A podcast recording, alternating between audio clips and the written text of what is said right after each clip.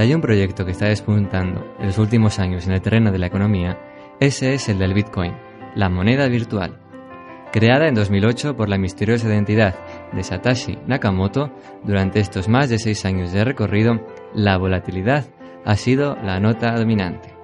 Para algunos es el futuro, mientras que para otros es una invención descabellada.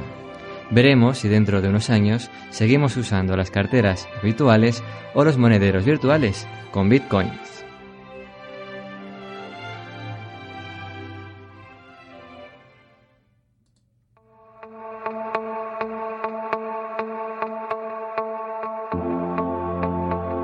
Calvaradas.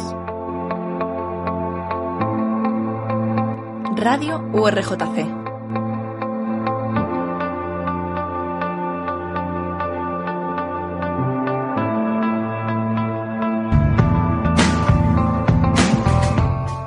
Hola a todos y bienvenidos al programa Decano de la Radio de la Universidad de Rey Juan Carlos. Bienvenidos a Vicalvaradas, como siempre, desde el estudio 2 de la Facultad de Jurídicas y Sociales en Vicálvaro, en Madrid. Claro que sí. No me entretengo más y comenzamos. Soy Fernán González. Esto es Vicalvaradas. Sumario. El tema de la semana. La moneda del futuro. Entrevistamos a Víctor Escudero. Uno de los máximos exponentes del Bitcoin en España. La extra habla. Sí, Vasily Gaznov nos hablará de su experiencia organizando un evento relacionado con el Bitcoin para la comunidad universitaria. Otros temas. Además, en planes informativos hablaremos de noticias internacionales, nacionales, de ciencia, tecnología y cultura. En otro orden de cosas. Tendremos la sección habitual de recomendaciones para cerrar el programa Vicalvaradas Recomienda. Como debe ser, también tendremos el, desafío, la sección más loca de toda la parrilla de esta emisora. Un reto que veremos que encierra el sobre que lo contiene. Habrá que descubrir en un punto indeterminado. Vamos allá, lo vais a perder. Vamos con, de momento, redes sociales. Síguenos en Twitter, twitter.com barra vicalvaradas y comenta en nuestra web vicalvaradas.wordpress.com. El tema de la semana. El Bitcoin, la moneda del futuro. El tema de la semana. Los datos. Hoy, como veis, nos zambullimos en el maravilloso mundo de las divisas, los mercados, de la economía al fin y al cabo, y vamos a descubrir las preguntas, las claves que han preparado nuestros compañeros, hoy todos de economía y periodismo. Vamos allá. ¿Qué es el Bitcoin? Yaira Zapatero. Bitcoin es una moneda digital, un protocolo y un software que permite transacciones instantáneas punto a punto, pagos en todo el mundo, bajos o cero costes de procesamiento y mucho más. Bitcoin utiliza tecnología punto a punto para operar sin una autoridad central, gestionando las transacciones y la emisión de bitcoins que se llevan a cabo conjuntamente por la red. A través de muchas de sus propiedades únicas, Bitcoin permite usos interesantes que no pueden ser cubiertos por otros sistemas de pago. El software es un proyecto libre de código abierto, impulsado por la comunidad y liberado bajo la licencia MIT. ¿Quién creó el Bitcoin? Alberto Gómez. El creador del Bitcoin es Satoshi Nakamoto, pero resulta que ese solo es el seudónimo del desarrollador que ha ideado este concepto en el año 2008. Se cree que tenía 37 años de edad, pero ese dato también puede ser parte de la leyenda. Se dice también que su nombre guarda relación con su origen japonés, cosa que muchos ponen en duda viendo su avanzado uso del inglés y que al principio no había documentos sobre Bitcoin en japonés. Según algunos sitios web, bajo el seudónimo podría encontrarse no una persona, sino un grupo de personas. Cuando publicó el mencionado libro blanco, lo hizo mediante The Cryptography Mailing en la web de gran seguridad medtout.com. Por tanto, al estar encriptada resulta imposible localizarle. ¿Quién controla el Bitcoin? Daniel Revilla. Nadie posee la tecnología del Bitcoin del mismo modo en el que no hay nadie detrás del email. El Bitcoin está controlado por todos los usuarios de esta moneda por todo el mundo. Mientras los desarrolladores mejoran el software, no pueden forzar ningún tipo de cambio sobre los protocolos porque todos los usuarios son libres de elegir qué programa y versión quieren usar. Para que sean compatibles todos los usuarios necesitan las mismas reglas. Debido a que la cantidad de usuarios es tan grande y son necesarios para que funcione el sistema todos, tanto desarrolladores como usuarios tienen intereses en que se mantenga tal cual. ¿Cómo funciona el Bitcoin? Bien, desde la perspectiva del usuario, la moneda virtual no es más que una app para el móvil o un programa de ordenador que permite tener un monedero con bitcoins que recibir y enviar. De puertas para adentro, la red del bitcoin cuenta con la cadena de bloques, que se asemeja a un libro notarial cuya función es registrar la historia del Bitcoin. Cada movimiento crea una nueva página. El hash o criptograma es el sello con el que se certifica que el propietario tenga el control total de las Bitcoins que envía y recibe.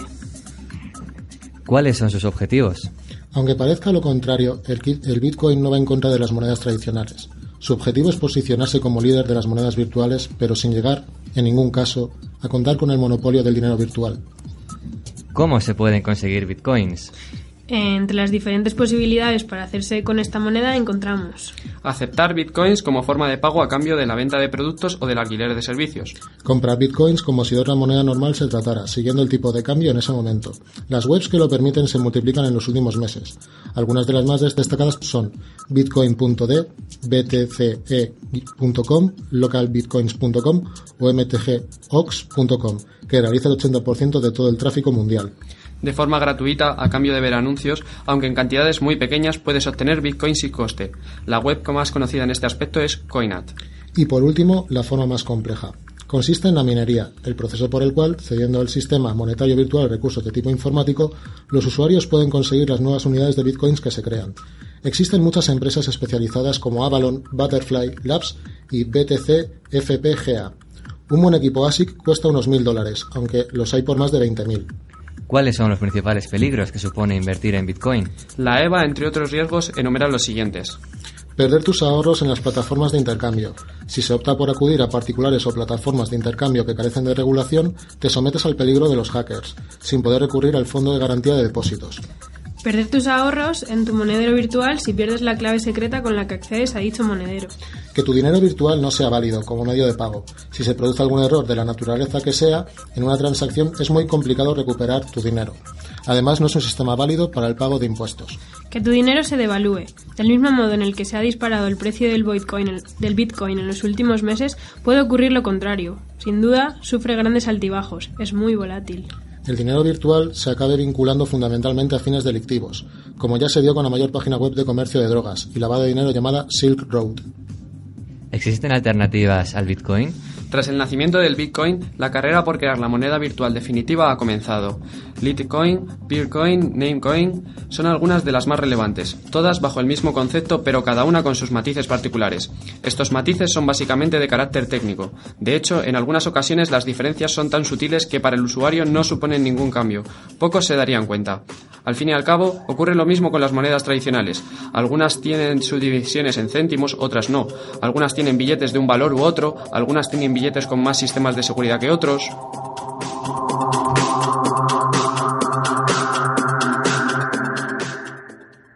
Tema de la semana, la encuesta 2.0. El tema de la semana, la entrevista. Pasamos ahora a preguntar, a entrevistar al entrevistado que os hemos avanzado antes. Es un auténtico placer saludar a Víctor Escuder. Muy buenas. Hola, muy buenas tardes. Eh, decir que él es uno, como me he comentado, de los mayores exponentes del Bitcoin en España y me gustaría preguntarte por qué te interesó este tema, en qué momento decidiste que podías apostar por el Bitcoin como una especialidad. Pues lo conocí hace bastante tiempo, en el 2009, más o menos a mitad del 2009, aunque realmente no invertí en Bitcoin hasta, hasta primeros del 2010.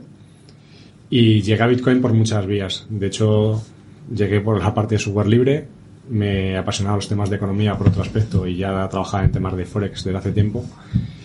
Y al final fue una confluencia de, circunstancias las que me hicieron las, las, que me hicieron las que me hicieron conocer esta moneda y me apasiona desde entonces.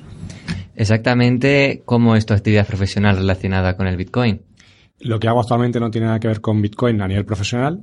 A nivel amateur, en el personal, sí que soy una persona bastante involucrada con, con los temas económicos y con Bitcoin en particular, con criptomonedas y sobre todo la flexibilidad que te da el poder utilizar una moneda con las propiedades que tiene, que tiene Bitcoin. Bitcoin y otras muchas criptomonedas que han nacido a partir de entonces. ¿En España crees que se presta la atención que requiere el Bitcoin? ¿Está suficientemente desarrollado el, tema o no? En España, hasta hace muy poquito, eran muy poquitas, eran muy, personas las que, las que conciencia de, Bitcoin. Actualmente ya podemos decir que estamos hablando de, cientos y de miles de personas. Aún así, en la población española no somos muchos. Pero quizá Bitcoin, donde más calidad tiene, no es en los países más desarrollados, no es en el primer mundo, como solemos decir, sino que es más bien en los países en los cuales tienen problemas principalmente con, con, sus, con sus divisas. O bien que tengan problemas de, como puede ser por ejemplo Argentina o, o Venezuela en este momento, o otros países eh, los que están en vías de desarrollo y donde además los gobiernos eh, aplican políticas de monetarias muy inflacionarias.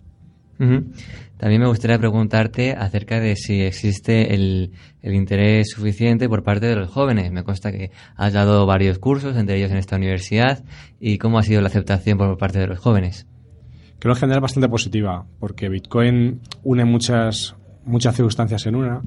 Por un lado es un tema tecnológico, es un cambio de modelo y generalmente eh, a personas que son un poco más mayores suele, suele impactarles y es, una, y es un poco más difícil de poder asimilar porque realmente es totalmente revolucionario, es totalmente disruptivo. Y las personas jóvenes en general están mucho más abiertas a, este tipo de este tipo de experiencias nuevas. Entonces están mucho más abiertos a experimentar y la aceptación la verdad ha sido bastante positiva. También me gustaría preguntarte sobre los puntos fuertes, según tu opinión, sobre el Bitcoin, también en parte en, contraposición de la moneda original, de la moneda habitual. Pues tiene muchos. Quizá el principal con bastante diferencia para, desde mi punto de vista es los temas de descentralización. Por primera vez tenemos una moneda en la cual tanto la emisión como la, aceptación de las transacciones se produce de una forma totalmente, descentralizada. No, no, dependemos del Banco Central Europeo ni de la, de la FED, la Reserva Federal, para emitir moneda. Y además no necesitamos un tercero que haga de notario para validar que esas transacciones son correctas. Esto mismo se realiza en la red de forma totalmente distribuida.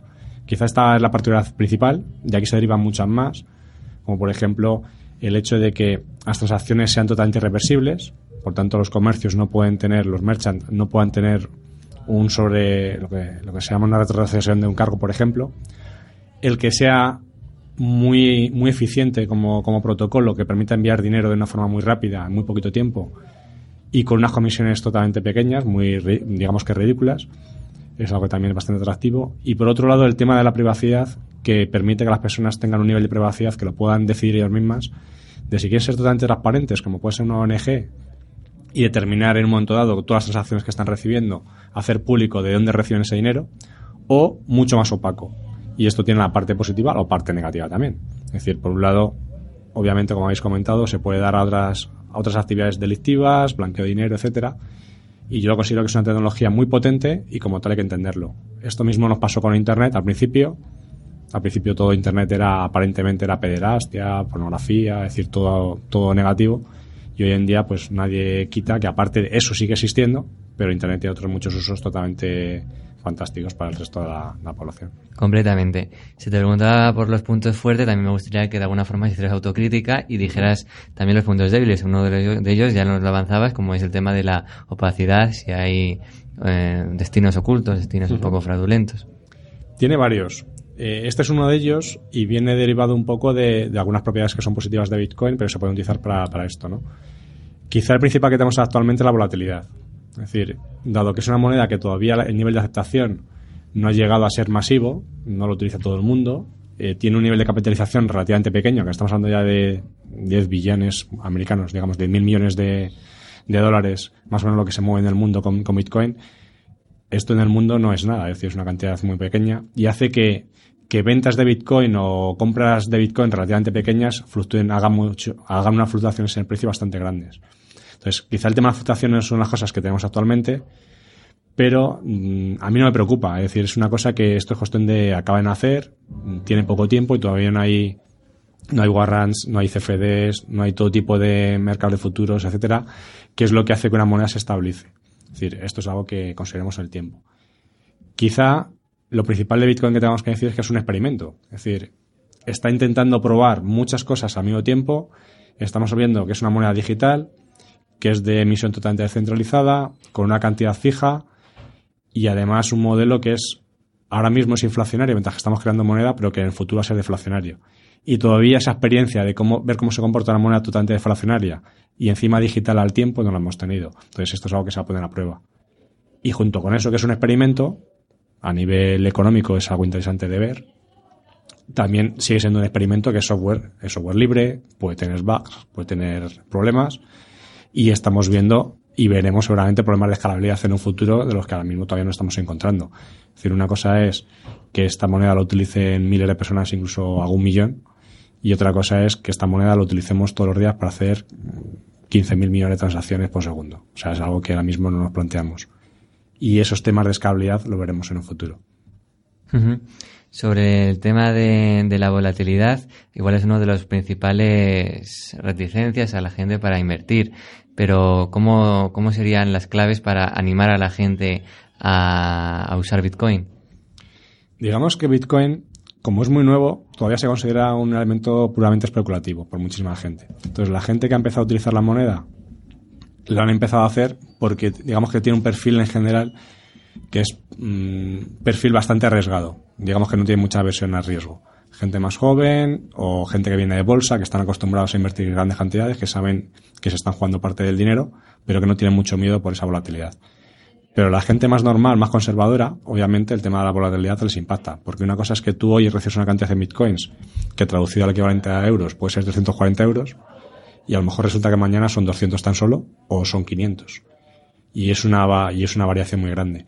Entonces, lo que yo, yo lo que recomendaría es, por ejemplo, para los comercios que quieren utilizar Bitcoin, hay muchas opciones, hay muchas pasarelas de pago que lo que hacen es, para reducir ese riesgo de la, volatilidad, convierten automáticamente la cantidad que tú recibes en Bitcoins en tu moneda, en este caso en euros o en dólares, la moneda que tú quieras, en este caso sería el euro, inmediatamente, de tal forma que no sumas el riesgo de la volatilidad. Entonces puedes recibir pagos desde cualquier lado del mundo, ellos no tienen, las personas que tú lo envías no tienen que andar convirtiendo desde rupias de la India hacia tu moneda de aquí, que es el euro, lo pueden hacer en un pago en cuestión de minutos, en cuestión de una hora lo tendrías, y encima a ti se te convertirán automáticamente. Y, esos servicios, digamos que de automatización, permiten el, poder recibir bitcoins, convertir una parte, incluso convertir todo si quieres a tu moneda, sin asumir esos riesgos de la volatilidad que tienes hoy en día. Igual otra de las reservas, se me ocurre a mí que puede ser que al estar descentralizada y además es la, única referencia que tenemos es eh, la identidad esta que comentábamos antes, que desde luego suena muy de película, pues también puede ser eso una reserva.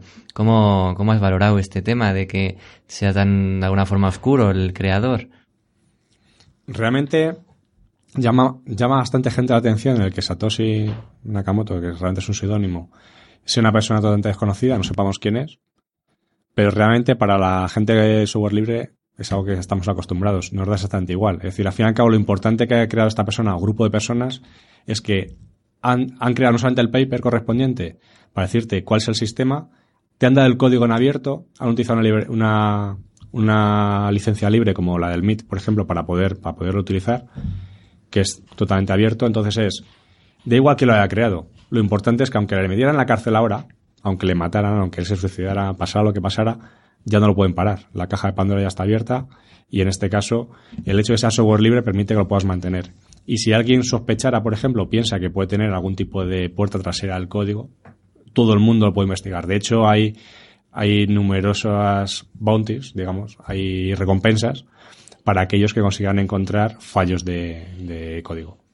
De esta forma descartas por completo que haya algún interés oculto de, que alguien quiera sacar este tema porque tiene algún interés, ¿no? No, totalmente, totalmente, vamos, de mi punto de vista imposible. No, eh, que tú lo consigas, que lo consigas ocultar a miles de personas que están intentando todos los días mm, ponerlo a prueba, desde luego no. Puede tener, puede tener bugs, puede tener fallos, alguno de diseño y sobre todo muchos de implementación que no se han encontrado, pero desde luego no porque se han creado, creado la aposta. Al fin y al cabo es, software y puede tener, puede tener algún tipo de problema.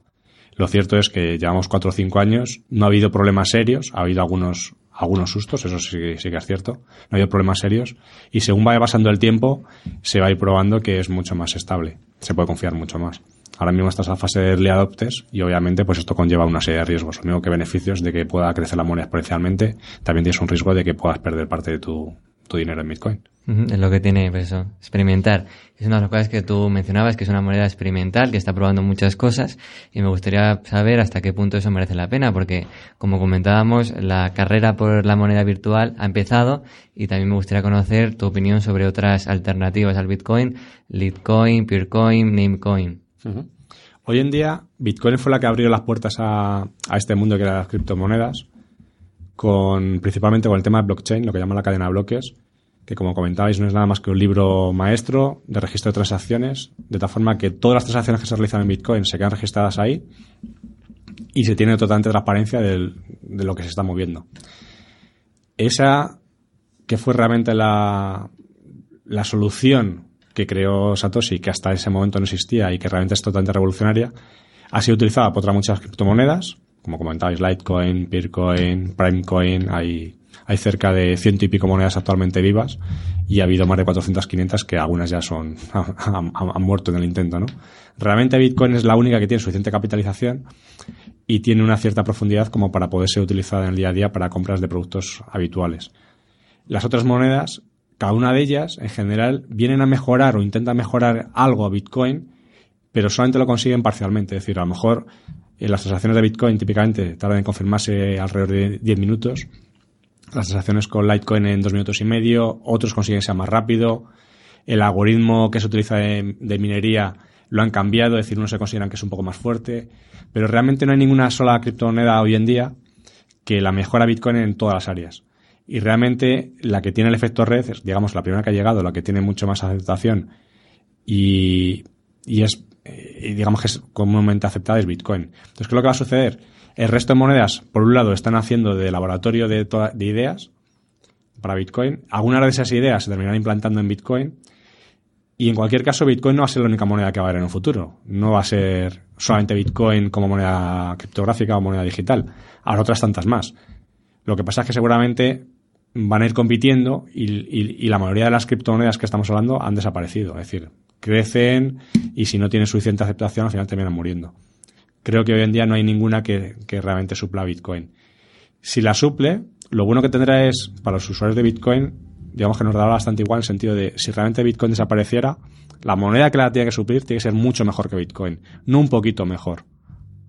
Mm, realmente, si mañana aparece otra moneda que se llama de otra forma totalmente distinta y nos da las propiedades que da de, de, de descentralización que te da Bitcoin, transacciones bastante baratas, rapidez, etcétera, etcétera, y sobre todo el control de una moneda que no te pueden, no te pueden devaluar, entre comillas, si eso te lo da la nueva moneda, pues bienvenida sea de alguna forma quien golpea primero golpea dos veces, pero bueno, que también si hay una, una moneda alternativa que es mejor, pues tampoco es plan de poner reticencias.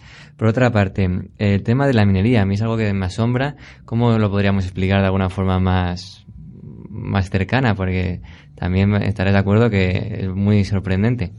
Vale, lo importante de Bitcoin es que ha intentado replicar el modelo del oro en, en una moneda digital. El oro, al fin y al cabo, tiene una, hay una cantidad finita de oro en, la Tierra y no la puedes, si es un elemento químico puro y no hemos sido capaces todavía de, convertir el plomo en oro, de tal forma que, que, no puedes aumentar esa capacidad, esa cantidad finita. Entonces, con Bitcoin lo que han hecho es intentar replicar el modelo del oro, en sentido de vamos a poner una serie de Bitcoins en los cuales hay una cantidad finita, no se puede superar esa cierta cantidad, y además la forma de encontrarlos que sea lo más parecido posible a como que sucede con el oro. De tal forma que el oro, por ejemplo, se, ha encontrado históricamente mediante minería, buscando oro, al fin y al cabo. De tal forma que el oro está muy distribuido a lo largo del mundo y hay una serie de personas que han estado minando, han estado pues, poco a poco consiguiéndolo. Y encontrar oro consigue, digamos que tiene un impacto. O sea, encontrar oro requiere un esfuerzo. Lo que se ha hecho con Bitcoin es algo parecido. Es para acuñar moneda, para que poco a poco se vaya generando moneda, lo que no se quiere es que un solo ente centralizado sea el único que pueda generar esa moneda, como en este caso el Banco Central Europeo, por ejemplo, que es el único que puede imprimir, sino que esa impresión de moneda sea totalmente descentralizada. Pero claro, no puede salir gratis. No puede ser que cualquiera le dé a máquina de imprimir billetes, o en este caso bitcoins. Entonces, una forma de descentralizarlo es mediante un proceso que se llama minería, en el cual, mediante una serie de cómputos bastante complejos a nivel criptográfico, se consigue replicar como una especie de proceso de lotería que ciertas personas, repartidas a lo largo de todo el mundo, puedan encontrar nuevos bitcoins, que son la, la parte que se van generando bitcoins. De tal forma que vamos partiendo de muy poquitos bitcoins en el comienzo y poco a poco se van generando más hasta que llega un momento en que alcanzamos el máximo. Y una vez alcanzado ese máximo ya no se van a seguir generando. ¿Por qué? ¿Cuándo se llegará a ese máximo? Son, ese máximo son 21 millones realmente da igual que sean 20 millones como si hubieran sido 300 trillones de, bitcoins, porque al final y al cabo es totalmente arbitrario en el sentido de que se pueden partir esos 21 millones, puedes tener tantos decimales como quieras, actualmente se utilizan 8 decimales y puedes tener 16, 32, los que tú quieras. Y lo importante es que esos 21 millones eh, se crean sobre todo muy al principio y poco a poco va bajándose el, ratio de creación hasta que cerca del año 2140, o sea, todavía nos queda bastante, ya no se seguirán emitiendo bitcoins. Lo cierto es que la mayoría de ellos se crean en los primeros años y cada aproximadamente cuatro años se va reduciendo esa tasa de creación de bitcoins a la mitad. Actualmente se están creando bitcoins a una tasa de 25 bitcoins cada 10 minutos más o menos. Hace, hace unos años tan solo era 50 bitcoins, ahora estamos en 25, dentro de unos pocos años más serán 12 y medio, luego será la mitad de 12 y medio, la mitad, la mitad, de tal forma que es una curva exponencial asintótica a la que al final, el año 2140, ya no habrá más bitcoin que emitir. Eh, a lo que iba yo preguntándote por la minería es sobre si no sería un punto débil, por ejemplo, si algún, algún país o algún, o peor incluso, alguna empresa sin, sin fines muy loables se dedicaran a la minería y fueran ellos los que se convirtieran al fin y al cabo en un creador de monedas de bitcoins como otros bancos centrales, pero si hay un límite, entiendo que igual sería una, la solución a ese problema. Es curioso porque la minería, precisamente este proceso de minería es lo que ha dado a Bitcoin la fortaleza que tiene, en el sentido de que ese grado de descentralización lo alcanza gracias a la minería, así es como ha crecido, pero en un futuro precisamente puede ser uno de los problemas que tenga graves. ¿Por qué? Porque esta minería lo que ha hecho es que permita de una forma bastante democrática que distintas personas puedan, puedan emitir moneda de una forma muy descentralizada y es muy difícil poner a muchísima gente de acuerdo en ir en contra de la moneda. Entonces es, como intentar poner de acuerdo a una comunidad de vecinos para que todos piensen exactamente igual. Pues al fin y al cabo va a haber sus desacuerdos, ¿no? Bueno, pues aquí es el proceso de minería. Originalmente lo que ha conseguido es que esa emisión de moneda sea totalmente descentralizada o muy descentralizada, pero tiene un problema y es que según el Bitcoin se ha ido revalorizando, poco a poco ha sido más rentable minar Bitcoins y se ha alcanzado, digamos, casi una especie de carrera armamentística en la cual eh, poco a poco se han necesitado equipos, PCs, ordenadores especializados en minar. Y esos ordenadores, ahora ya estamos hablando ya de unos, unos niveles en los cuales valen miles de dólares o de euros, ya no están al alcance de cualquiera, se fabrican por muy poquitas compañías y resulta que los que ahora mismo minan bitcoins son muy poquitas personas y están en muy poquitas manos. ¿Qué sucedía?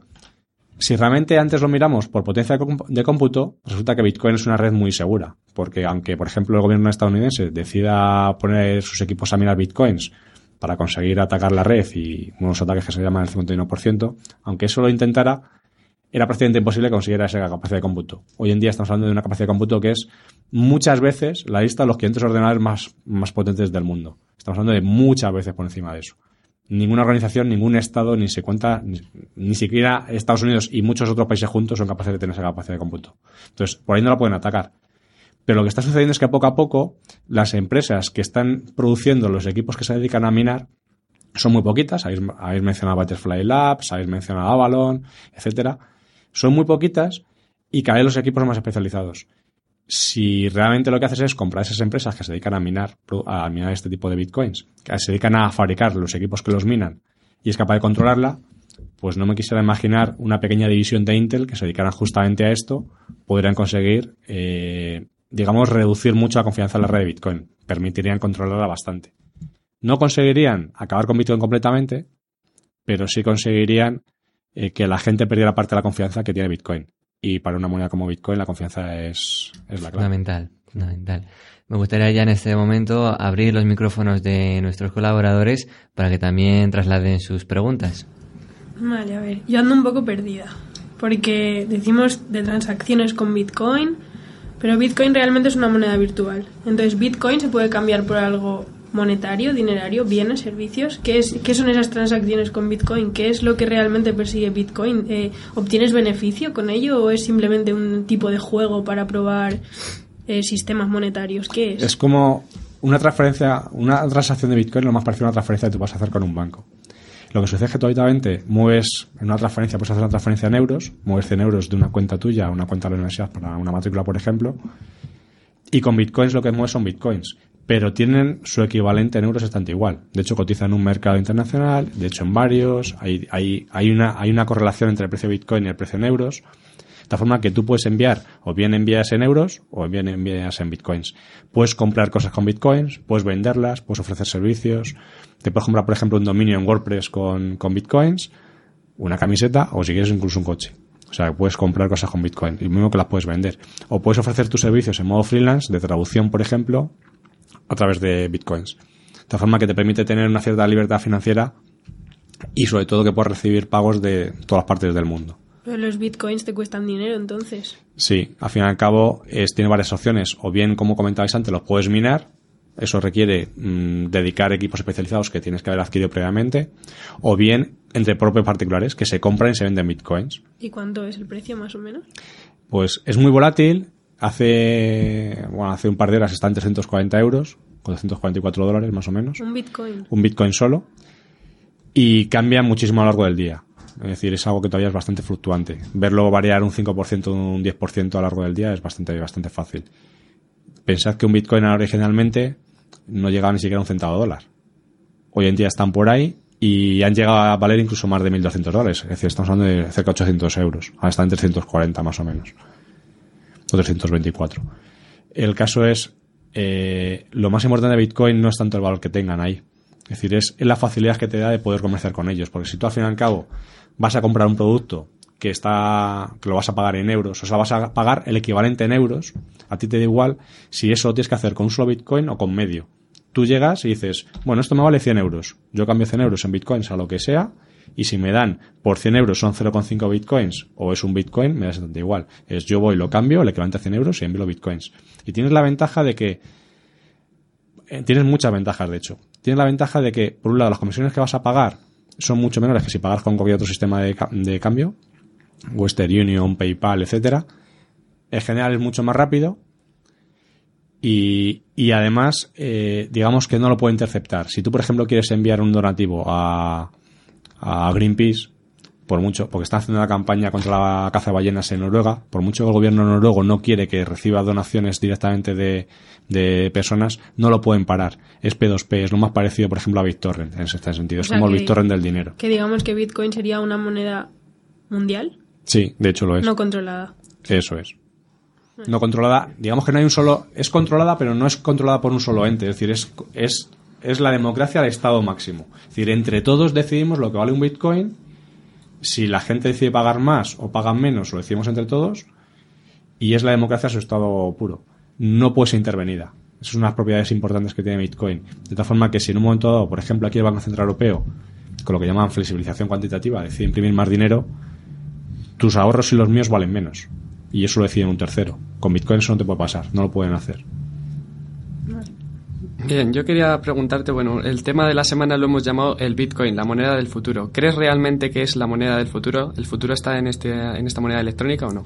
Sinceramente no sé si Bitcoin va a ser la moneda que triunfe finalmente en el futuro, pero que el futuro va a ir por justamente por los mismos pasos por donde está yendo Bitcoin o muy similares lo tengo clarísimo. Es decir, quizá, como decíamos antes, a lo mejor aparece una moneda que todavía mejora Bitcoin en otras propiedades. Ahora, para que se imponga una moneda electrónica y digital a Bitcoin, desde luego tiene que partir de las mismas propiedades que ya tiene. Es decir, si es mucho más rápida, si las comisiones son todavía mucho menores, si te da un nivel de privacidad mucho mayor, etcétera, a lo mejor se impone. Pero a día de hoy, ya todas las propiedades que te da Bitcoin superan con mucho a una moneda fiat. Hoy en día piensas, por ejemplo, que yo hago una transferencia, hoy mismo esta mañana, envío dinero a Estados Unidos y estamos a viernes. Los fines de semana no van a procesar la transferencia, no les va a llegar. Va a empezar a contar a partir del lunes tres días para que les llegue a Nueva York. Esto directamente con Bitcoin, yo le doy al botoncito, lo hago desde mi propio teléfono, envío el dinero, en 10 minutos la otra persona está viendo que le está llegando y en cuestión de una hora ese dinero ya lo tiene allí. Es así de rápido. ¿Qué hubiera pagado por la transferencia en dólares esta mañana? 25 dólares. Eso me cobran por enviar 1000 dólares, aproximadamente me han cobrado 25 dólares. ¿Qué me cobraría eso mismo en bitcoins? Nada, no pago nada. Entonces, ese, ese tipo de ventajas, si una moneda termina teniendo esto, pues posiblemente se imponga. Pero como os digo, realmente no es preocupante porque si tiene todas estas propiedades, bienvenido sea. Todos aquellos que tenemos Bitcoin, que somos defensores de Bitcoin, defenderemos la nueva moneda y nos pasaremos a la nueva moneda. El nuevo cambio será una nueva moneda X, sea equivalente a dos Bitcoin. Tendrás que pagar dos Bitcoin por la nueva, para comprarla, por ejemplo. No hay problema. Muy bien, Alberto. Sí, a mí me gustaría preguntarle, eh, bueno, sobre una entrevista que se le hizo hace poco al presidente de la Fundación Bitcoin en el país. Se le preguntó sobre la volat- volatilidad de la moneda. Dijo que uno de sus que uno de, de los motivos era las trabas de los gobiernos de los países. Eh, parece ser que en Rusia es ilegal eh, comerciar con Bitcoin. Eh, no sé, ¿qué futuro ve si los países pueden poner trabas a Bitcoin? ¿Qué le puede suceder a la moneda? Eh, ¿Puede ser más volátil? ¿Qué, ¿Qué medidas pueden tomar los países a favor o en contra de Bitcoin? ¿Cuáles son las perspectivas? Sí, efectivamente, como comentaba antes, Bitcoin se puede utilizar para ciertas actividades delictivas y de hecho en el pasado constantemente se ha relacionado siempre la moneda con todo tipo de actividades delictivas. Es decir, habéis hablado de Silk Road, el tema de tráfico de drogas y para todo aquello que sea terrorismo constantemente lo relacionan, etcétera. ¿Qué es lo que sucede? De repente tienes una moneda que no está emitida por ningún estado, que no pueden controlar y que por lo tanto pone en riesgo su modelo de negocio que tienen actualmente. Esto, digamos que llevamos muchos miles de años y es un sistema en el que no hemos cambiado prácticamente nada. Al fin y al cabo sigue estando bastante igual. Es decir, alguien es el que decide qué es lo que vale, qué es lo que no, decide si tu, si tu dinero es de verdad o no es de verdad, decide si tus ahorros van a valer más en un futuro o van a valer menos. Históricamente lo que sabemos es que el dinero que tú guardas directamente debajo de un colchón a lo largo del tiempo se va depreciando y no puedes hacer nada para evitarlo. De repente aparece una moneda como Bitcoin que te da esa libertad directamente al pueblo llano. Directamente es democracia en el sentido máximo de la palabra. Claro, esto por ejemplo en un sitio como Rusia, donde tiene una moneda como el rublo, pues es un peligro, pero todavía mucho más en un país como China, por ejemplo, con su, con su yuan. Entonces, es obvio que va a haber ciertos estados que van a intentar poner todo tipo de trabas para que la gente comercie y utilice los bitcoins. Es, es evidente. Pero no lo pueden cortar. Es decir, puedes poner trabas de que esa moneda no, la no puedes tener acceso fácilmente a ella o no puedes comprar muchas cosas con ella o vender muchas cosas con ella. Pero es como acabar con unos pocos irreductibles galos, que no vas a poderlo conseguir, por el hecho de esto tener descentralizada. No hay una sola cabeza. Como decía antes, es da igual quién sea Satoshi. Realmente está tan distribuida que no tienes un solo punto único de fallo. Lo que sí puedes hacer son bastantes ataques en varios sitios, en que todavía la infraestructura Bitcoin no es, no es totalmente robusta, que puede afectar su cotización. Como por ejemplo el problema reciente de Meteox, que ha terminado cerrando, etcétera. Entonces, ese tipo de cosas sí que puede hacer, sí que puede haber. Y eso obviamente afectará a su cotización. Entonces, digamos que conseguir que nadie utilice o que muy poquita gente utilice Bitcoin va a ser difícil que lo puedan conseguir. Lo que sí pueden hacer es dificultar lo máximo posible que mucha gente pueda hacer a la moneda y por lo tanto es como su objetivo no es acabar con Bitcoin, su objetivo es lo mismo que con la piratería, conseguir que tan solo un pequeño porcentaje de la población sean los únicos que pirateen canciones, por ejemplo. Lo que realmente les preocupa es a que cualquier persona tuviera acceso a esa tecnología para que cualquiera pudiera hacerlo. Eso es lo que realmente es preocupante. Entonces, los estados que tienen un mayor control de su dinero están en esta situación y luego actualmente tenemos una moneda mundial como el dólar, donde mientras que el petróleo se, se cotiza en dólares, el barril Brent seguirá siendo la moneda mundial, obviamente tienen bastante miedo con que empiece a haber competencia y ya no sea solamente la Reserva Federal la que imponga cuáles son las, las tasas de interés. Y monedas como, como Bitcoin y sistemas parecidos empiezan a poner en duda justamente las políticas económicas que hasta ahora la gente no, se las estaba planteando. Eh, otra pregunta más que, tenía. Eh, ¿PayPal eh, es un aliado, es un enemigo de Bitcoin? ¿Se pueden aliar de alguna forma? PayPal hasta ahora ha sido un enemigo, un enemigo a batir, de hecho. Pero digamos que yo al menos no lo estoy considerando como enemigo. Simplemente va a ser, va a ser alguien que será prescindible si no se pasa en un modelo parecido al de Bitcoin. ¿Qué es lo que sucede? PayPal está fuertemente regulada, tiene que cumplir con todas las normativas de blanqueo de dinero, conoce a tu cliente, es un money transmitter, al fin y al cabo. Es un, pueden, puede enviar dinero en distintos países. Y para eso tiene que cumplir con toda la normativa que hay. Con Bitcoin, yo necesito ese PayPal, no necesito la autorización de PayPal para enviar directamente mi, dinero. Entonces, eh, resulta que están cometiendo desventaja. PayPal lo que está viendo es, ya les gustaría a ellos que les permitieran utilizar PayPal, o sea, utilizaran les permitieron utilizar Bitcoin para transferir dinero entre distintos países, a día de hoy no les permiten hacerlo y lo que están viendo es que hay mucha competencia que puede entrar y que les puede entrar justamente en su negocio. Esto afectaba a, PayPal, pero mucho más que PayPal se afecta mucho más a, por ejemplo, a Visa, a Mastercard, porque son intermediadores. Lo que hace una tecnología como P2P es que justamente de una cadena de intermediación que es muy larga, que habitualmente suele tener 5 o 6 agentes de en medio, que pocos de ellos aportan realmente valor, Bitcoin lo que hace es que te quitas toda desintermediación de una sola vez. Entonces permites enviar del origen al destino, solamente con que tú estés de acuerdo en enviarme a mí y yo recibirlo, o al revés, ya nos podemos poner de acuerdo. No necesitamos ningún, ningún banco decida que esa transferencia se va a realizar, ni una tarjeta de una red que decida que esa, esa transacción se va a realizar, etcétera.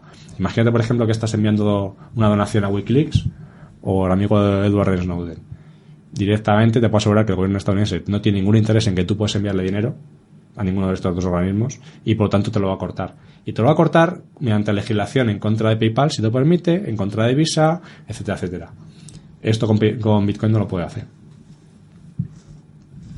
Muy bien, Yaisa también tenía otra preguntita. Sí, yo es que le sigo dando vueltas. Eso es bueno. Pues sí, porque me impacta el tema. Entonces, yo estaba pensando, si ahora, por ejemplo, yo quiero cambiar mi dinero en Bitcoin. ¿cómo lo hago? Hay una página, tengo que ingresar dinero en algún sitio y tengo bitcoins y de repente me aparece un monedero y se guardan ahí, no sé, es que me parece todo. Y otra cosa que estaba pensando, ¿cómo gasto los bitcoins? Hay empresas que ya empiezan a aceptar Bitcoins. bitcoins, tipo para comprar comida, comprar ropa, comprar electrodomésticos. Sí, quizá la forma más sencilla de adquirir bitcoins es directamente de una persona que ya los tiene, que te los vende. Por ejemplo, como Local Bitcoins, que es una página que al fin y al cabo es una página parecida de eBay. La idea es ponemos de acuerdo a compradores y vendedores. Entonces, una página con Local Bitcoins, directamente tú pones en la ciudad en la que estás interesado, por ejemplo, y permite el contacto persona a persona entre un vendedor y un comprador. Tú directamente puedes hacerlo cara a cara con una persona que ves físicamente o mediante un sistema en el cual la otra persona te va a dar sus datos para hacer una transferencia, por ejemplo, transferencia de dinero, transferencia con tu, con tu banco, y a cambio él tiene que dejar los bitcoins bloqueados para asegurarse de que cuando recibas el dinero él no va a llevarse su bitcoin, sino que realmente no los tiene bajo su control y te los pueda liberar. Entonces puedes ponerte de acuerdo directamente con local bitcoins muy fácilmente para poderlos comprar. Es relativamente sencillo. Y una vez que tienes los bitcoins, no es nada más que te aparecen, lo mismo que te aparece en tu cuenta al banco, que te aparecen números, que al fin y al cabo son unos y ceros, te aparece que tienes 100 euros o tienes 1000 euros, no estás viendo nunca los billetes porque es digital. No nos olvidemos que el 97% del dinero que tenemos sigue siendo totalmente virtual, lo mismo que los bitcoins, es decir, no, no hay ninguna diferencia en ese aspecto. Pues a ti te parece que tienes una cartera, 100 bitcoins o un bitcoin, lo que sea, y puedes enviarlos a otro sitio para pagar. Y puedes comprar hoy en día, no te voy a decir de todo, obviamente no, pero puedes comprar bastantes cosas. De hecho, hay servicios que lo que hacen es, mediante intermediación, te permiten comprar cualquier producto de Amazon, por ejemplo, o de eBay, lo puedes hacer a través de bitcoins. No lo compras directamente a la otra persona, sino mediante intermediación. Es decir, la otra persona lo hace por ti, un sistema automático lo, lo puede hacer por ti. Y te permite comprar pues cosas como, por ejemplo, un dominio para la web, para mi propio blog. Directamente, namechip.com, por ejemplo, te lo acepta. Quieres comprarte un jamón. Oye, en, en España, jamón ibérico, lo puedes comprar con bitcoins. Quieres pagar piensos para un pienso para los animales o para tu perro, por ejemplo, lo puedes pagar con bitcoins. Ahí empieza a haber cantidad de servicios, hay páginas enteras en las que te dice directamente qué empresas aceptan bitcoins y podéis y, pode- y podéis podéis elegir, tenéis bastantes opciones. En el pasado era bastante poco probable poderlo encontrar, pero según se va desarrollando el ecosistema de Bitcoin, se va viendo que es, que bastante interesante, se va utilizando más. Hoy en día, por ejemplo, si tú tienes una página web y quieres monetizar publicidad, tienes que poder, tienes que recurrir a Google, AdWords, cosas parecidas. ¿Y qué es lo que sucede? Que al fin y al cabo ellos te cobran unas comisiones bestiales y lo que te llega es muy poquito dinero. Si tú quieres vender, por ejemplo, un producto digital a través de PayPal, PayPal te está quitando el 3% al menos de que te va a pagar la otra persona. Con Bitcoins te cuesta 15 minutos más o menos poner un sistema en el que cualquier persona de cualquier parte del mundo te puede pagar en Bitcoins. Y esa parte de cualquier parte del mundo es importante. Porque, por ejemplo, WordPress, cuando decidió que iba a dar su la posibilidad de poderte comprar un, un blog con ellos, lo hicieron precisamente porque estaban ya hartos de que una persona normal y corriente en México no pudiera pagar con su tarjeta de crédito, porque simplemente se supone que hay bastante, hay bastante fraude y para evitarlo directamente no lo permitían. Una persona en Filipinas, no estás hablando de los países del eje del mal, entre comillas, ni países en los cuales sea una cosa tan rara. Son países normales y corrientes, pero que sus ciudadanos no pueden pagar. Y hay países, como por ejemplo la India, donde durante, el, digamos, en los cuales la inmensa mayor parte de la población son los que llamamos desbancarizados, no tienen una cuenta bancaria. En cambio, ellos necesitan pagarse sus cosas, necesitan comprar y vender igual. Bueno, pues de esta forma tú puedes recibir donaciones, puedes recibir dinero de cualquier país del mundo, cosa que si lo tienen que pagar en euros, simplemente primero no tienen cuenta y segundo no pueden hacer la transferencia y la conversión de su moneda. Con bitcoins abres el mercado directamente a todo el mundo. Muy bien, pues igual con eso nos quedamos. Fantástica la entrevista. Y nada, muchísimas gracias por habernos acompañado. Espero que las preguntas hayan estado bien y te hayas sentido cómodo. Sí, sí, por supuesto. Muchas gracias. Pues nada, ya antes de pasar al siguiente bloque, como es la mesa de opinión, nos ponemos una canción, como siempre relacionada con el tema del día. Hoy tendremos, en primer lugar, la canción de ABBA, de, de Mamma Mía, Money, Money, Money. En Radio RJC.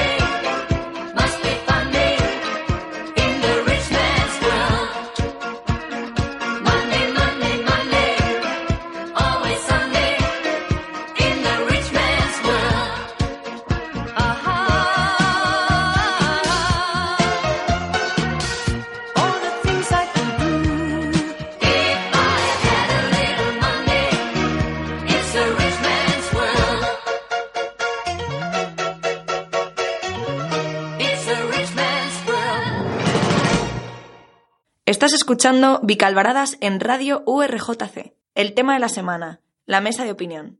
Tiempo ahora para la opinión, una vez que tenemos ya todos los datos en la mesa con la entrevista a Víctor, pues nada, vamos allá con, a conocer la, la experiencia de los tres colaboradores. Hoy tenemos una persona menos, pero no, no pasa nada.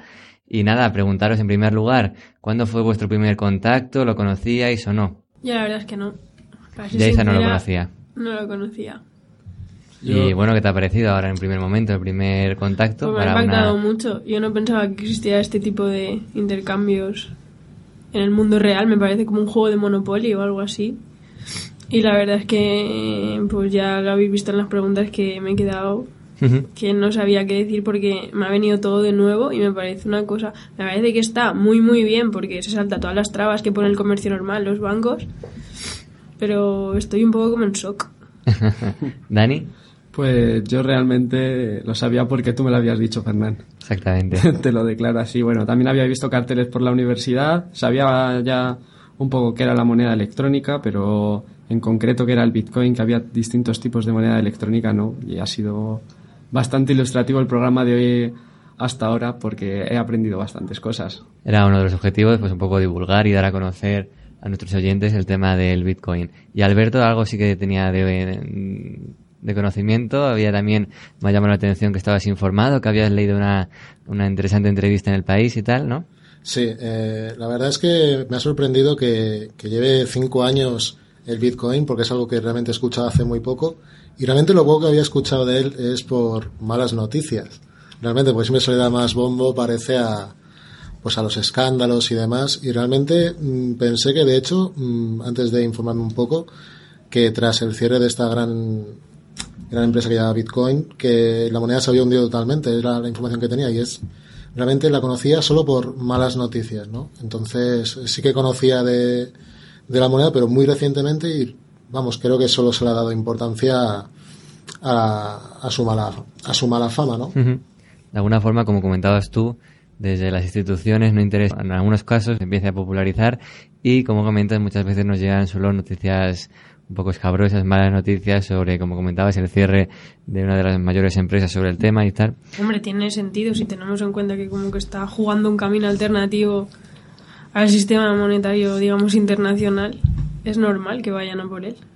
Como que se está saltando las reglas del juego sin que nadie le ponga ninguna traba. Uh -huh, completamente. La siguiente cuestión que os quería trasladar es la volatilidad y si lo consideráis un problema o, o, hay otros problemas mayores en, la, en el Bitcoin. A mí me ha llamado bastante la atención porque que cambie tanto el valor del Bitcoin a lo mejor puede ser un poco peligroso porque tú inviertes tanto dinero pensando que vas a tener tantos Bitcoins y de repente a lo mejor valen un tercio de lo que tú creías. Entonces, digamos que no es una inversión muy estable en ese sentido. Pero bueno, si lo llevan a cabo adelante, como han dicho, cinco años y eso no ha sido un problema, a lo mejor es que la, volati- la volatilidad de las monedas no es algo tan grave como nosotros pensamos, no lo sé. Hombre, hasta ahora el precio no ha hecho más que subir, entonces la verdad que para el que haya comprado Bitcoin debe ser positivo, ¿no?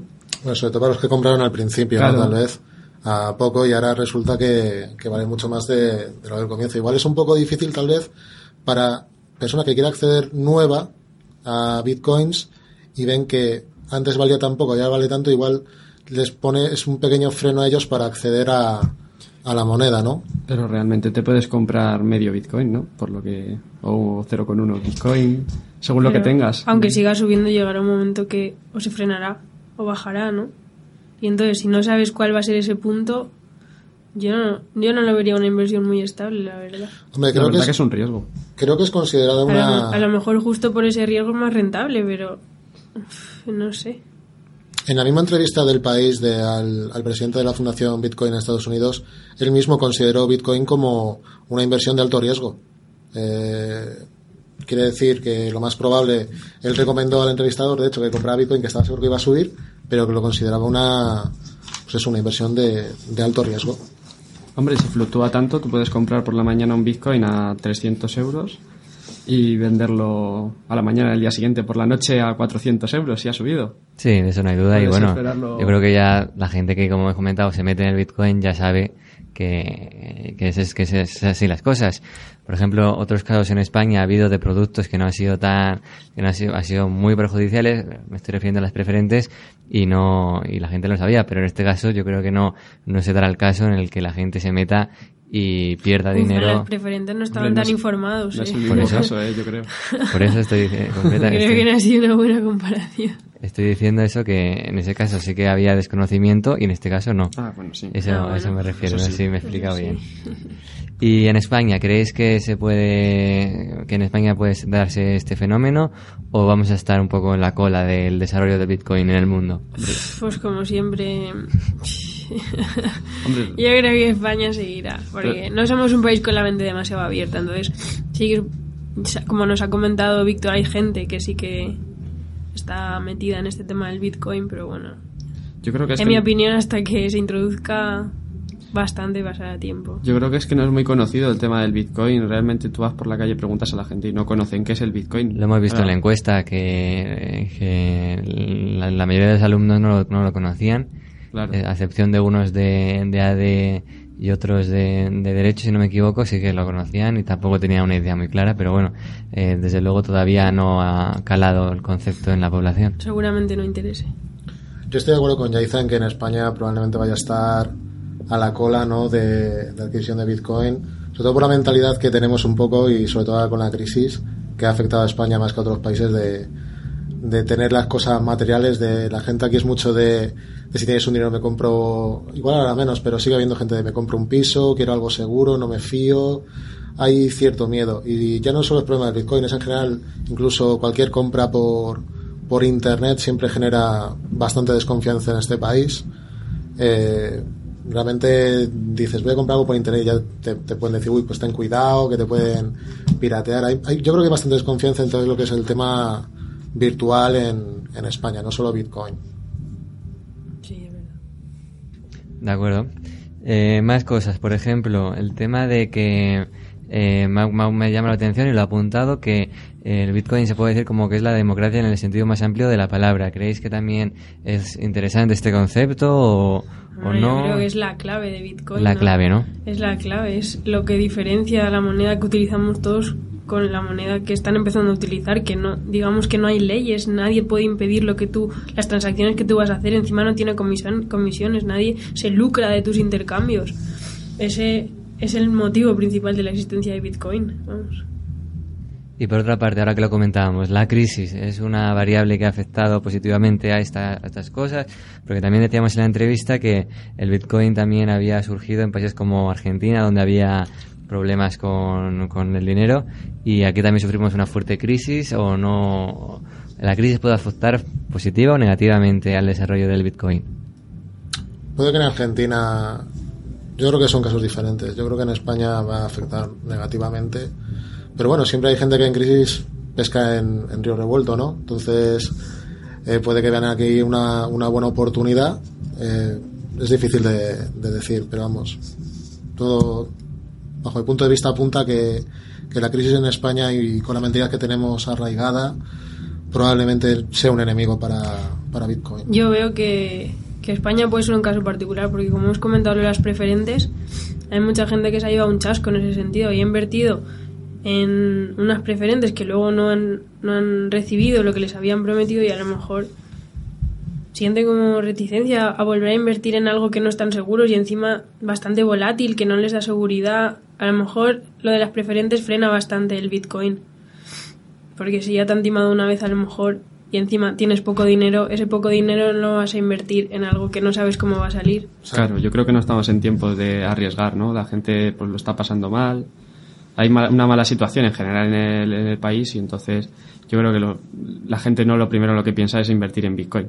Sobre el tema de las preferentes me ha llegado a la cabeza porque otro programa de Radio RJC ha dedicado su programa semanal a este tema y bueno, si queréis escucharlo en Coloquio Entre Cafés está ese tema que de hecho han entrevistado a un Yayo Flauta y también muy muy interesante el tema de las preferentes.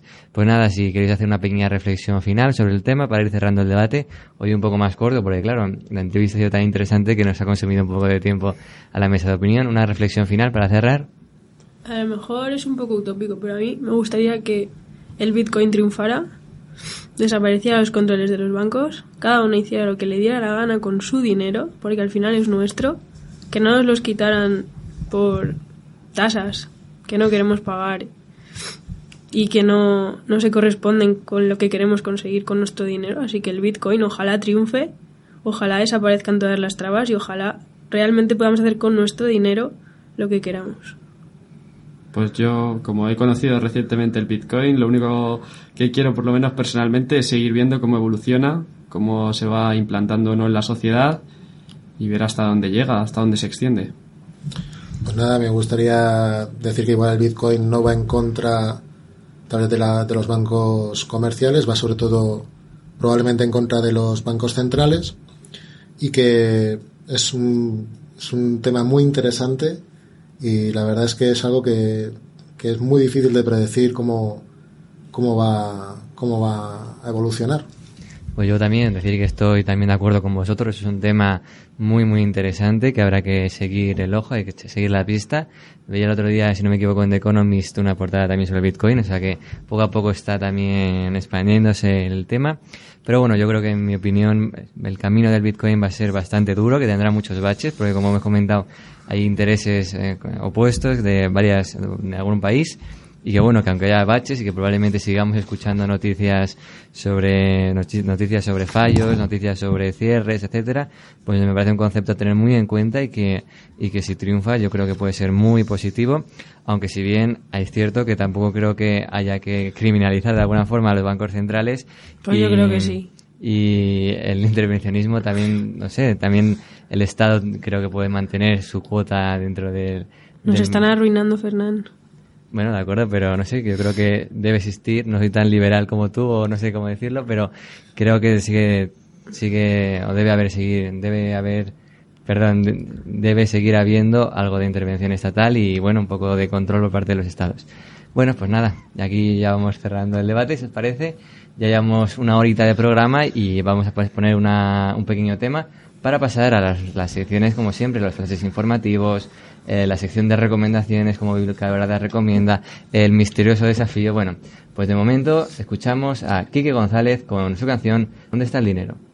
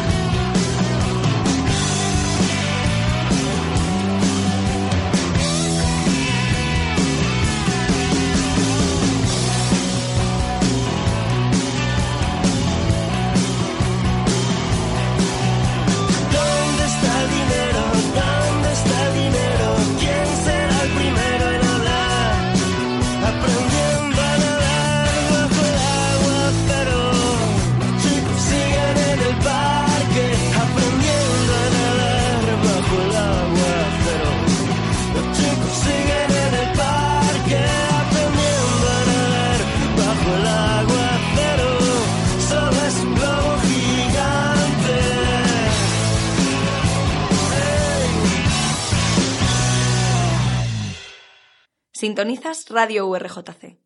Y tras dejar a un lado ya el tema que nos ocupa, como siempre, pasamos a otros temas en otro orden de cosas que llegan los flashes informativos. Flashes informativos. Internacional. Bruselas denuncia el aislamiento de los gitanos en la Unión Europea. Sí, según el país, 6 millones de europeos viven casi al, al margen de la población. Son los gitanos. Esto genera un, grandes problemas como, por ejemplo, la segregación en las escuelas, discriminación laboral, la agrupación en guetos y, bueno, pues también los niños quedan escolarizados tarde, que creo que es un, un gran problema en general. Yo creo que desde luego los gitanos es una comunidad que dentro de Europa no pintan mucho y eso no puede ser. Deben también prestar la atención las, las autoridades comunitarias a estos colectivos como son los gitanos, ¿no? Sí, efectivamente. Totalmente de acuerdo. Yo creo que debería un poco incluirles en la población y también eh, ofrecerles todos los servicios para poder integrarles dentro de la sociedad, porque realmente la segregación es lo que provoca más segregación. Son personas igual que nosotras. Pues yo creo que esto, que Bruselas definitivamente ya denuncia el aislamiento, yo creo que es un paso positivo, un primer paso. Desde luego habrá que profundizar en ese aspecto, pero bueno, es una buena noticia. Nacional. Aguirre reconoce haber dado sin querer a una de las motos y haberse ido sin permiso de los agentes. Lo leemos en Europa Press, la agencia Europa Press hace eco de esta noticia que está causando furor en las redes sociales y es que Esperanza Aguirre, la expresidenta de la Comunidad de Madrid, ha tenido un pequeño incidente con la policía y en concreto fue en, la plaza de Callao, en Madrid, y según declaraciones a otros medios, como por ejemplo El Mundo, dice que la dirigente autonómica ha explicado que al salir con el coche le dio sin querer a una de las motos que había cruzado. Y bueno, hay varios agentes de la Guardia Civil de Testigos, añadió, y que además de pedirle el carnet de conducir, la documentación, empezó a ver que lo, lo que querían los agentes era una foto y, y- y sacar la polémica a relucir. ¿Cómo, cómo veis este tema? Pues de chiste, como siempre con esta De mujer. chiste. Esto es de chiste. Realmente sí, es que ha dado mil versiones, o sea, Es que vamos. además es muy inverosímil lo que dice. Inverosímil. sí. A mí también me llama la atención que haya tenido este incidente en un momento en el que se postulaba como una de las principales opciones del partido para presentarse a las europeas, ¿no? Sí, bueno, a mí me sorprende porque muchas de sus defensas ha sido que, bueno, es una ciudadana más y que, por tanto, pues nada, que ha cometido una infracción, pues, pues ya está. Pero realmente no es una ciudadana más, es alguien que tiene que dar Ejemplo. ejemplo, ¿no? Entonces, hombre, la esgrimir la defensa de, bueno, pues ha cometido una infracción, es una como cualquier otra persona lo puede hacer, ¿no? Pero es que ella se retrata con estas acciones, ¿no? Es una mala, es muy mala imagen para ella. Entonces, eh, no, no me parece una defensa muy, muy acertada. ¿Descartáis que ya se presente a las europeas o cabe alguna posibilidad? Claro que se puede presentar a las europeas. Claro, lo que sean, los que sean y las que sean fieles a ella, pues les da igual esto y les da igual mil cosas más. Claro, yo pienso lo mismo. Yo, yo creo que se puede presentar igual. Eh, lo- el votante del Partido Popular es un votante bastante fiel, eh, al contrario de, de otros partidos. Es un votante que casi siempre mm, tienen muy claro más o menos las, las cifras de votos eh, al Partido Popular. Suelen ser bastante estables y lo único que lo único que puede frenar es pues la abstención. La abstención es un gran enemigo para, para el PSOE. Y, pero vamos, no creo que esto sea un, un impedimento. Hay motivos de mucho más peso si no quieres votar al PP que Esperanza Aguirre la- haya volcado una moto de un policía, la verdad. Claro.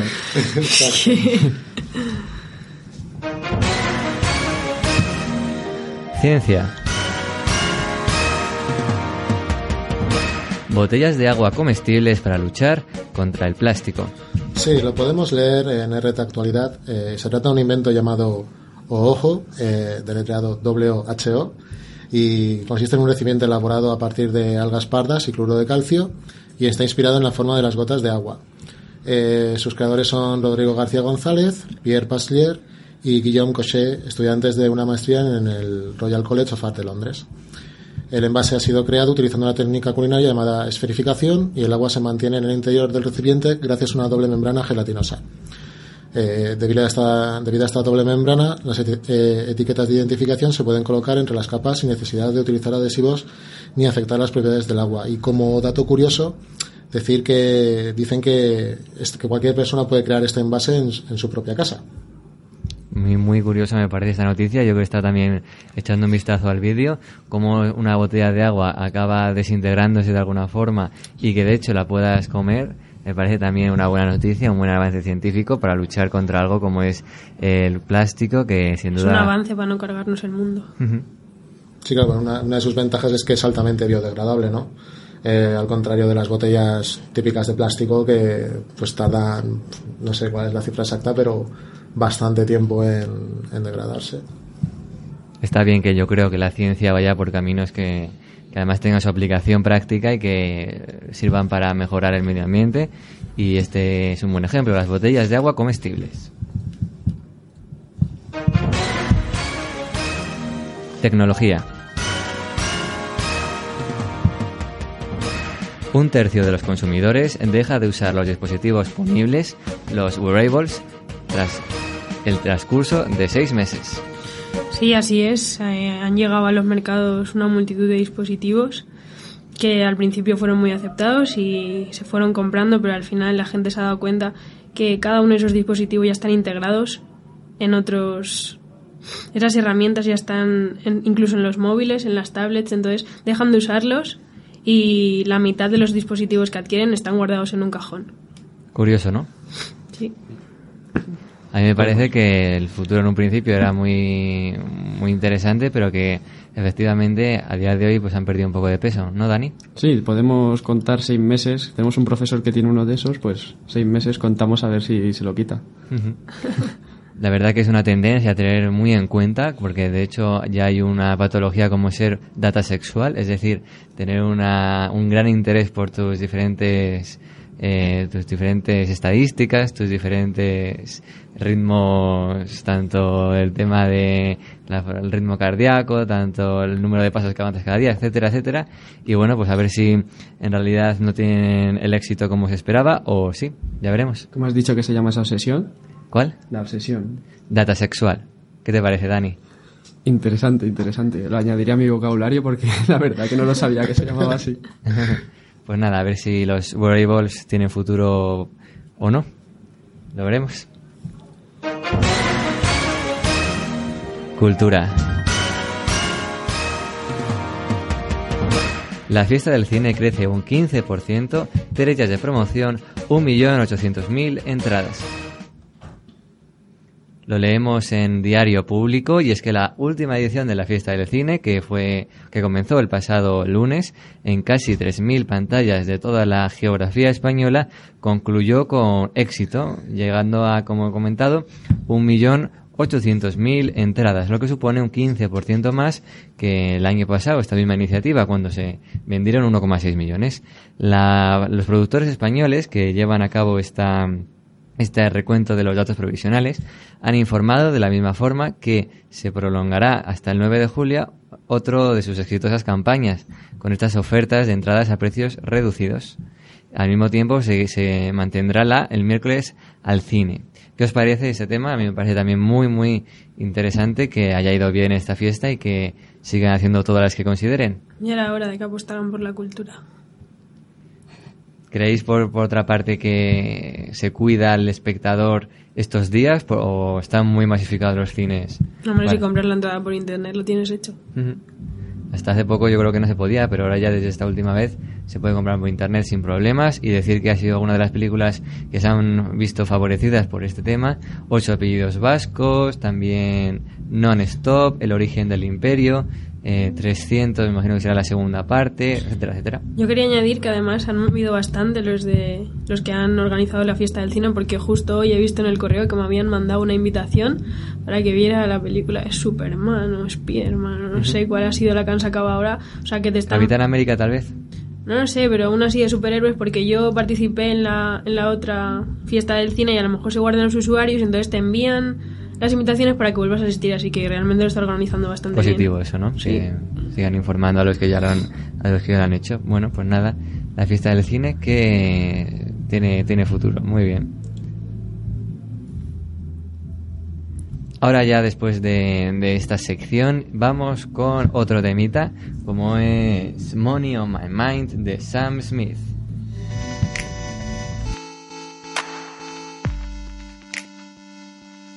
When I signed my deal, I felt pressure. Don't wanna see the numbers, I wanna see heaven. You say, could you write a song for me? I say, I'm sorry about you that I believe. When I go home, I tend to close the door. I never want to know. So sing with me, can't you see? I don't have.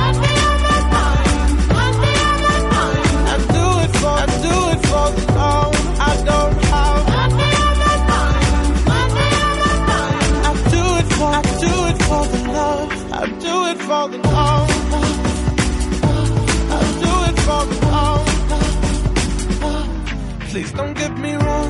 I wanna keep it moving. I know what that requires. I'm not foolish. Please, can you make this work for me? I'm not a puppet. I will work against your strings. When I go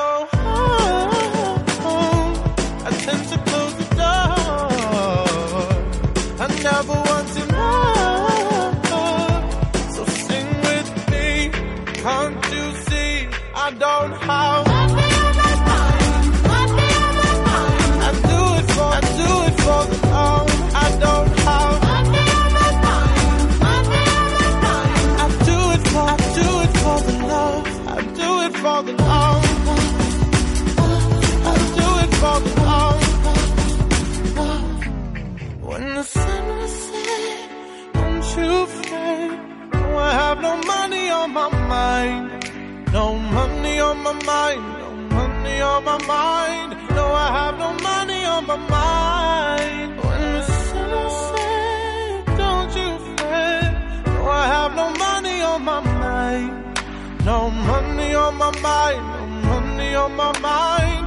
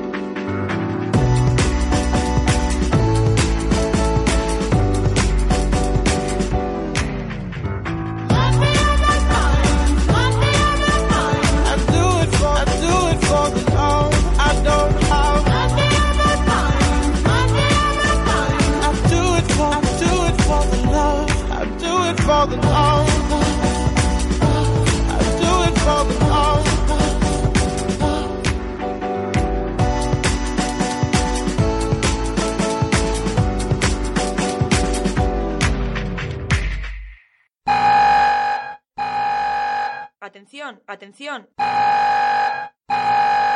Llega el desafío. la sección más temida por todos los miembros de Vicalvaradas llega a vuestros oídos porque llega ya sí el desafío. Vamos a descubrir si os parece el sobre de, de hoy que encierra el reto de, de la semana. ¿Os parece? Adelante. Adelante. Pues bien, esta vez es bastante sencillito. Lo que tenéis que hacer es acertar el número de, de diferentes estadísticas. Hoy hemos ido al INE y hemos extraído varias estadísticas. Tenéis que acertar el, el dato concreto con una serie de ayudas que yo os diré, como es si es más o es menos, ¿de acuerdo? ¿Cómo os parece? ¿Cómo lo valoráis? Fácil. Fácil. Yo chungo, pero... Adelante. A ver, nos dices un dato y te decimos si es más o menos. Sí. Ah, vale. No, Más no, o menos. Tenéis, ¿No? tenéis que contestarme y yo os voy indicando. Tenéis Ah, un minuto vale. cada uno y bueno, yo creo que Ah, como podéis... la patata caliente o algo así. Y Algo vas así. pasando. Vale. Algo así. Tenéis que acertar un número de hasta 10 hasta 10 respuestas correctas, eh, un minuto cada uno, ¿vale? ¿Quién, Vale. ¿Quién se anima a empezar? Venga, yo empiezo. Venga, ya, ánimo. A ver qué tal sale. El tiempo comienza ya. ¿Cuál es la densidad de la población en España? Habitantes por kilómetro cuadrado. Ah, 100, Menos, 80, más, 90, más, 95, menos, 94, menos. 93, Sí, 92. Vale, primer 93. acierto.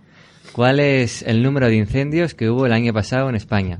Eh, 100, 100, Menos, 80, menos, 70, menos, 50, menos, 40, menos, 20, más, 30, más, 32, más, 35, más, 36, más, 37, más, 39, menos. 38. Sí.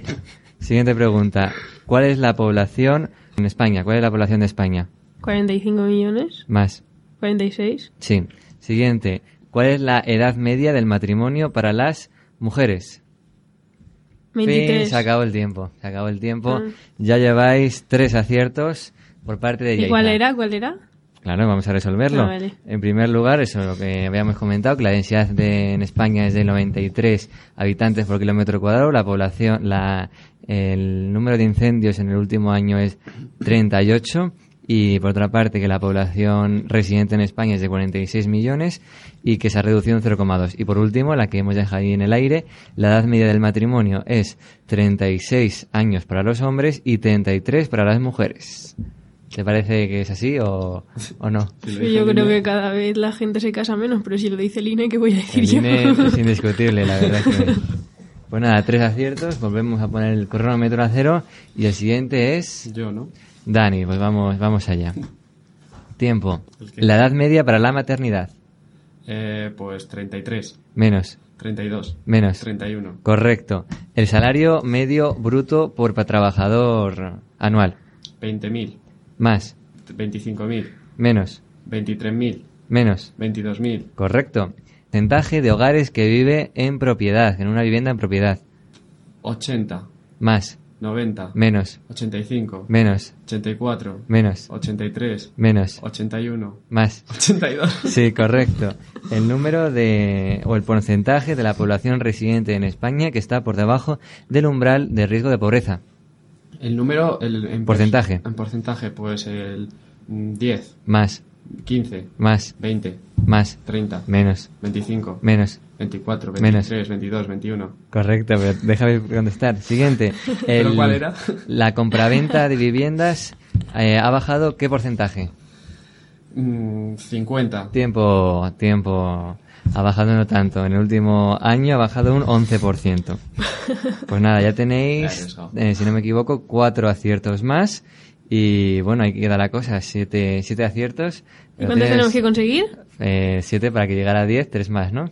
Ah, vale. Vaya O sea, responsabilidad. ¿Lo ves, ¿Lo ves factible? ¿Podemos llegar al número de 10 respuestas Pues correctas? claro que sí. Ánimo. Vamos. Está todo en tus manos, Alberto, ¿eh? Adelante. Confiamos en ti.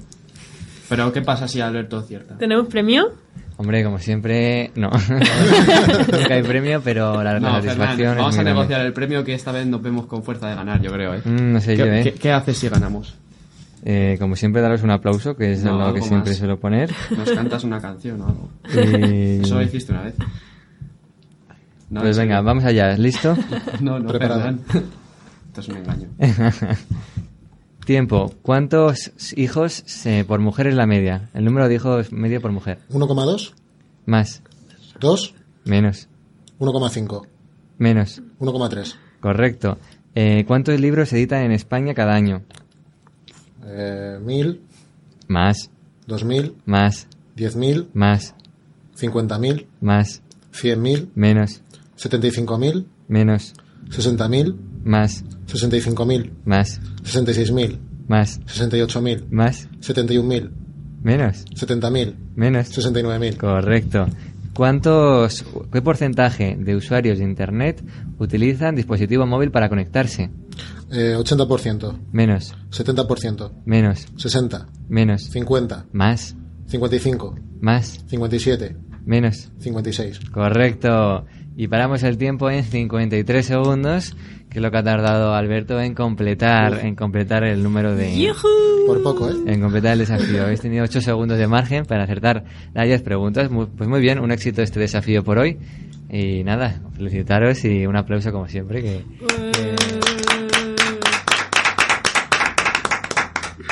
Pues nada, pasamos ya, si os parece, al siguiente, siguiente sección, como es la de Vicalvaradas Recomienda. Vicalvarada recomienda.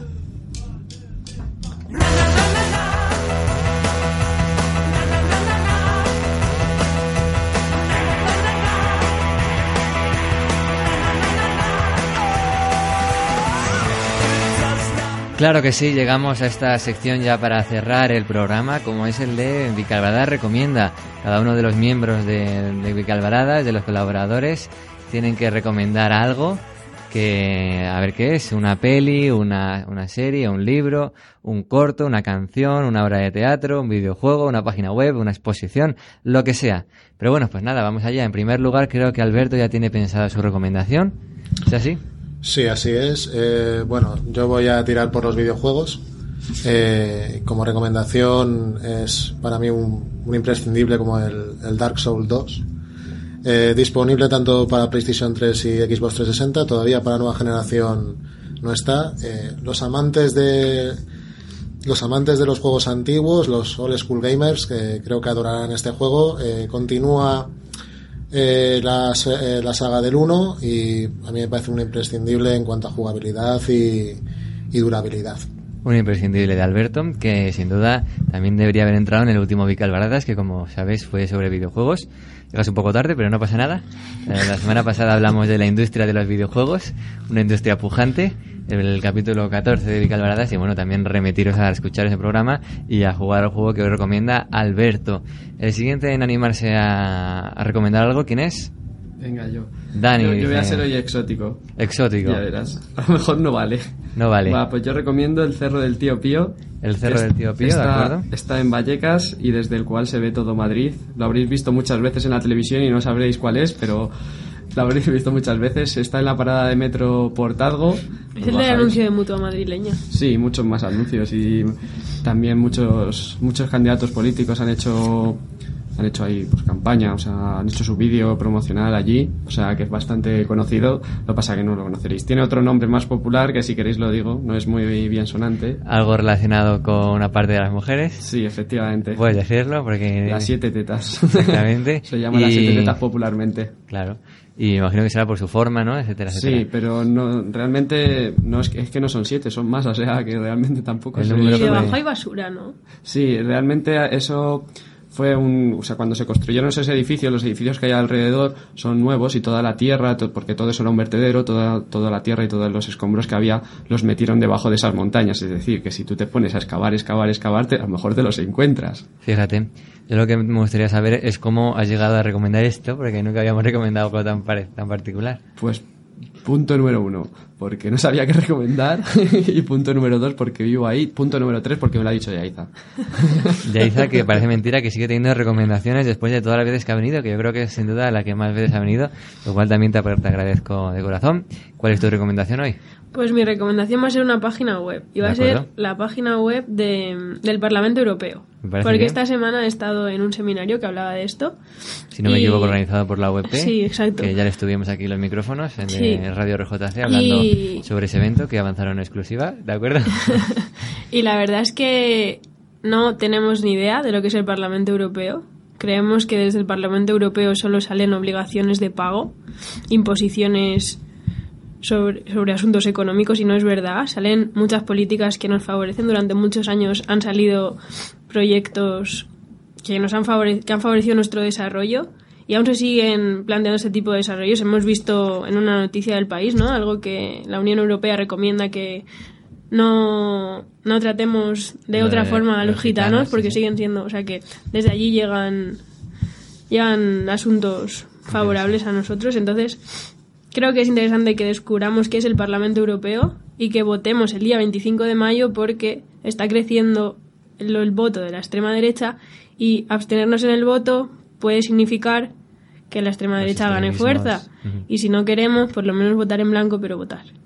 ¿Qué tal ha estado, por cierto, el evento? Porque Bastante bien, ha venido... El del PSOE, ¿no? Eh, Sí, ha venido el que fue... López, López Aguilar. López Sí, Aguilar. el que fue ministro de Justicia con Zapatero en el 2005, me parece. También miembros del Parlamento Europeo en Sí, España. un, sí, Y un profesor como Enrique San Miguel. sí, catedrático de Derecho, de Historia del Derecho, me parece. ¿Con quién te quedas? ¿Qué tal estado? ¿Algún titular? Yo, a ver, un titular ahora mismo no se me ocurre, Fernando. Pero yo diría eso, que realmente no conocemos y no sabemos cuál es la función del Parlamento Europeo. Y es muy importante porque somos españoles y europeos. De acuerdo, pues nada, eh, sin duda también animar al voto, que siempre, siempre viene bien. Y por último, mi, mi recomendación no es otra sino Libre. No sé si lo conoceréis, pero es una web serie, como sabéis, una serie que se emite directamente en Internet, muy, muy curiosa, como es de, de unos chicos que deciden irse a vivir a una casa ocupada en el campo, en eh, ocupación rural. La verdad que suena muy, muy curioso y la serie está bastante bien hecha. Entonces son 10 capítulos, una cosa así, sobre, sobre estos chicos que se van a vivir a un pueblo de Aragón. Y en capítulos así de 10-15 minutos, la verdad es que te enganchas y cuando empiezas yo creo que no puedes parar de seguir viendo el siguiente capítulo. Lo que está bien que siempre haya cliffhangers, ¿qué te parece? Que avalo tu recomendación. ¿La has visto libres? Sí, efectivamente, está a mí bien. me llama mucho la atención, por ejemplo, la trama del venezolano. también. Sí. es curioso. Bueno, pues nada, ahí queda mi recomendación. Libres, una webserie que en YouTube la podéis encontrar sin problemas. Pues nada, hoy tenemos una recomendación menos, que hoy hemos sido una persona menos, pero no pasa nada. En primer lugar, hacemos una recopilación. Ha sido el videojuego de Alberto, como es? Dark Souls 2. De acuerdo. También a continuación, un lugar de Madrid que ofrece Dani, que es El Cerro del Tío Pío en Vallecas, no en Madrid. En Vallecas, perdón. Y luego también Yaiza, su página web sobre, sobre un tema muy importante. Sí, el Parlamento Europeo. De acuerdo. Y por último, mi recomendación también, que la podéis encontrar en internet, Libres, una webserie que también tiene su, su interés. Pues nada, llega al final del programa número 15. No sé si volveremos la semana que viene porque estamos ahí un poco pendientes de cómo, cómo están los estudios, porque ya sabéis que es el último día antes de, las, de Semana Santa. Por mí sí que va a haber el programa. Y bueno, ya os adelanto que hablaremos de los trasplantes de órganos, un tema en el que somos bastante, estamos bastante bien, no, no siempre estamos a la, a la cola de las cosas y no sé cómo veis el, el programa de la semana que viene. Interesante. Interesante, Profundo. profundo. Pues será interesante realmente saber, siempre se dice que España es muy solidaria en, en donación de órganos, pues realmente se- será interesante saber los datos de verdad ¿no? sobre, sobre el tema. Pues nada, ya escuchamos la última canción, despediros a Dani, Yaiza, Alberto, muchas gracias por venir. Gracias a ti, Fernán, por invitarnos. Gracias, Fernando. Alberto, ¿qué tal? Que ha sido la primera vez que viene. Pues nada, un placer y agradecer la invitación. Pues nada, ya os dejo yo con Bombo Botraco, con Dinero no se come. Y nada, un placer por mi parte, hasta cuando sea. Soy Fernán González, arroba Fernán González en Twitter. Hasta la próxima. Hasta la próxima, Fernán. dinero por dinero y esto se acaba aquí.